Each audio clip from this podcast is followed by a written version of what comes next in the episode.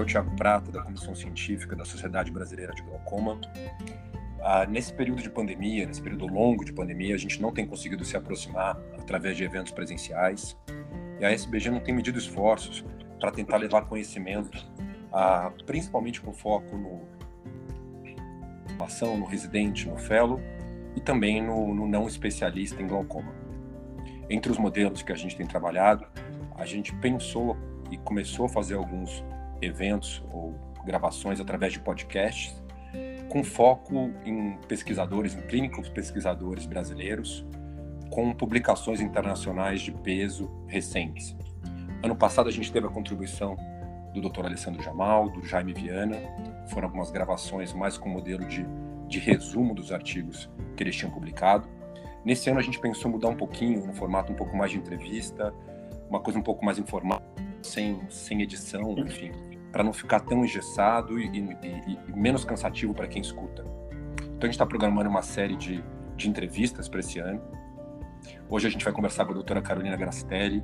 A Carol, além de amiga, é uma clínica pesquisadora da Unifesp, super parceira de pesquisa e também integrante da comissão científica da SBG. A Carol, não sei se ela, se ela sabe, mas a Carol, só em glaucoma aí são mais de 70 artigos publicados em revista indexada, ah, com quase 50 artigos publicados nos últimos cinco anos. A gente está falando aí de 10 artigos ah, em revista indexada por ano, é bastante coisa.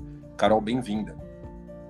Obrigada, Tiago. É um prazer estar aqui. Eu queria agradecer a iniciativa da Sociedade Brasileira de Glaucoma e já adiantar que eu estou à disposição para qualquer esclarecimento em relação ao trabalho. Então, passando esse podcast em específico vai ser um pouquinho mais longo, a gente vai tentar não estourar muito tempo, mas porque eu tenho que passar essas informações iniciais. Então, esse, esse da Carol vai ser o primeiro nesse formato. Já dando um spoiler, em breve a gente vai ter mais um podcast nesse formato com o Dr. Jaiter, um artigo bem bacana que ele, junto com outros pesquisadores, publicou bem recente. E para explicar aqui, a ideia não é simplesmente resumir os resultados do estudo, né? Isso já está lá para quem quiser ler, os números estão lá, os resumos estão lá.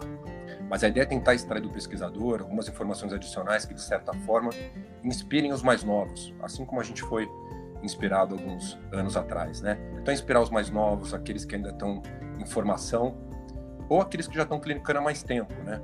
A tentar inspirar esse pessoal e passar essa ideia de valorizar a produção científica, né? Aqueles que produzem conhecimento e passam isso adiante, né?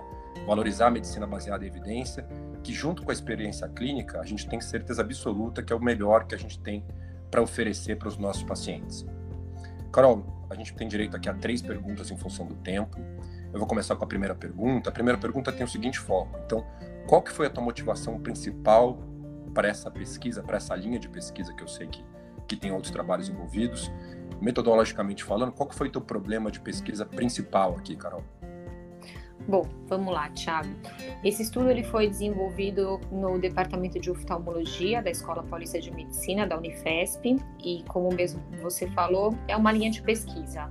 Esses estudos eles foram recentemente publicados. O primeiro esse ano no Journal of Glaucoma em 2021 e o segundo recém-publicado agora no Ophthalmology Glaucoma também em 2021.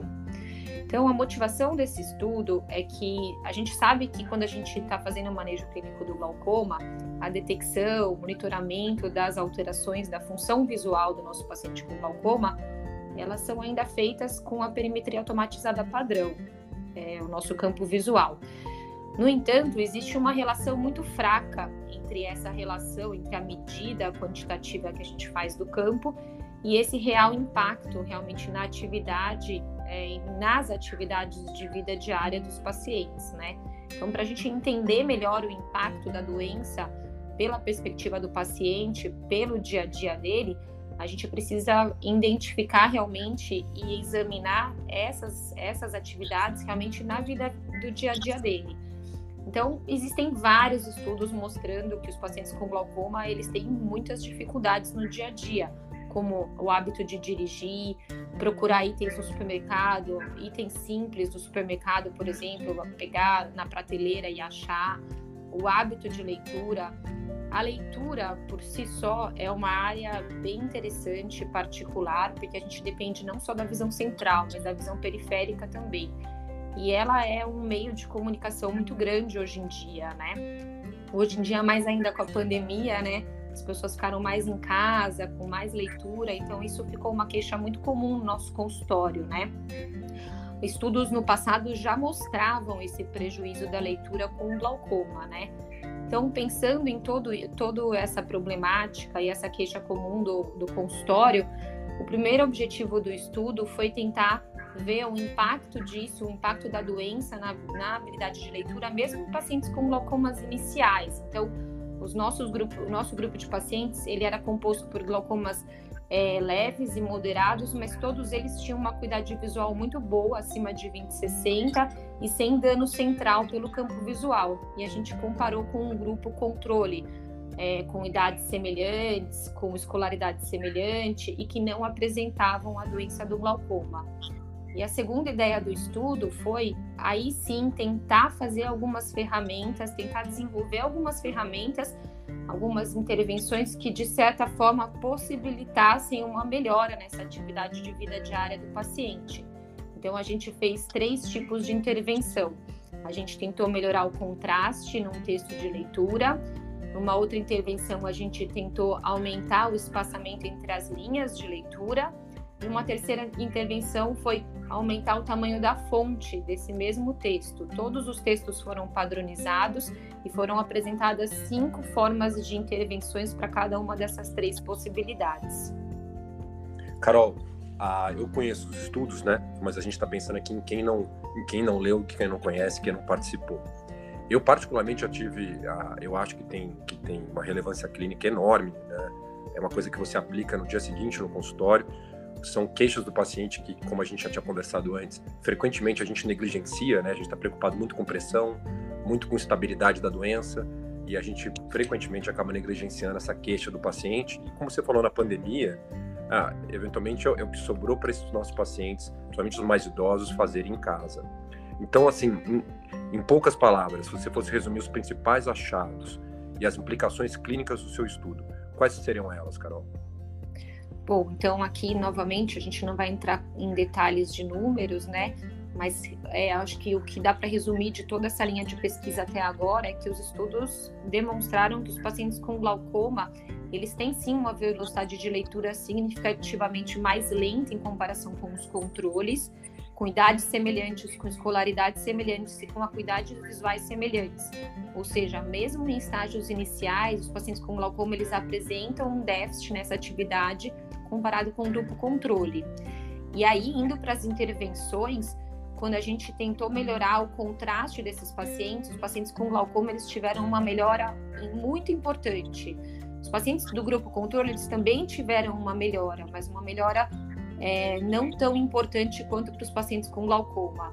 E ao que ao contrário do que muitos de nós pensávamos e até os próprios pacientes, a gente não viu melhora quando a gente aumentou a fonte é, das, o tamanho da letra do, da, das palavras e nem o espaçamento entre as linhas das palavras dos textos. Claro, Thiago, que existem limitações é, inerentes ao estudo e a gente já está numa terceira fase do estudo, tentando corrigir, e esse, essa terceira fase vem até com uma colaboração da USP de Ribeirão, com o Dr. Jaiter também, é, para tentar melhorar algumas limitações desse estudo, como é, o nível educacional, a sensibilidade ao contraste, a formatação desses textos e a forma de apresentação. Os nossos textos eles foram apresentados todos numa tela de computador, é, todas padronizadas, mas talvez textos na mão podem facilitar ainda mais os nossos pacientes ou não a, a essa atividade. Carol, você acabou entrando um pouquinho na, na, nessa última pergunta que eu vou te fazer. Eu acho muito bacana porque isso está num, tá num contínuo, não é uma, é uma linha de pesquisa, não é um trabalho isolado, né? Ah, e, eu tenho acompanhado, eu acho muito bacana. Mas de diretriz futura, né? Ah, você falou um pouquinho das limitações. Ah, o que, que, que, tem por vir? É, isso, isso é muito legal, né? É, é o que a gente sempre fala para os residentes, né? Quando a gente cria uma linha de pesquisa, isso fica muito rico para todo mundo, né? Porque um, de um trabalho vem críticas, vem sugestões, vem comentários e as ideias elas vão melhorando e vão, vão se aprimorando mesmo, né? Então, é, o paciente com glaucoma, ele tem uma forma de enxergar é, diferente. Então, ele cria mecanismos para tentar fugir das áreas de escotoma. Então, é isso que a gente está tentando fazer numa diretriz futura. Através de um eye tracker, por exemplo, tentar ver qual que é o padrão de leitura dele, não só a velocidade de leitura. Tentar melhorar os textos, porque os textos que foram apresentados foram como mensagens de WhatsApp, que são muito úteis para a gente entender como esse paciente lê mas talvez numa leitura mais longa de um texto, de um livro, ele possa desenvolver é, formas diferentes de leitura. E o que é mais interessante, pacientes que apresentam defeitos de campos diferentes, em diferentes localizações, podem se, se comportar diferente também na leitura. Eu acredito que um defeito no campo inferior possa ser mais desconfortante do que um defeito no campo superior, por exemplo. E aí vale salientar também, Thiago, que esse foi o primeiro estudo de performance de leitura na população brasileira, porque a influência linguística também é muito importante. A velocidade de leitura de um americano, por exemplo, ela é muito maior do que uma velocidade de leitura de um brasileiro. Então, toda a influência linguística, toda a influência cultural e social também tem que ser padronizado e avaliado nesses estudos de leitura. Carol, é, é, muito bacana, né? Assim, não, não, não só as diretrizes futuras que você abordou, mas o resultado do estudo em si, né? Eu tenho certeza que, assim como eu, a, e os pacientes mesmo, né? Primeira, primeira, primeira ideia né? frente a uma dificuldade de leitura é aumentar o tamanho da fonte. Como eu te falei, eu já, já mostrei o resultado do teu estudo para paciente meu no consultório para justificar essa mudança do contraste no tamanho da fonte. Carol, a gente está estourando tempo, né? a ideia realmente é trabalhar nesses 12 minutos eu acho que assim a ideia era essa, servir de, de, de inspiração para quem está começando a fazer pesquisa, para quem está ouvindo. A Carol é, é parceirona de pesquisa, super acessível. A gente faz pesquisa junto desde que a Carol estava na graduação. Ah, então acho que a Carol, todo mundo tem um contato nos grupos para entrar em contato com ela, pegar mais informações.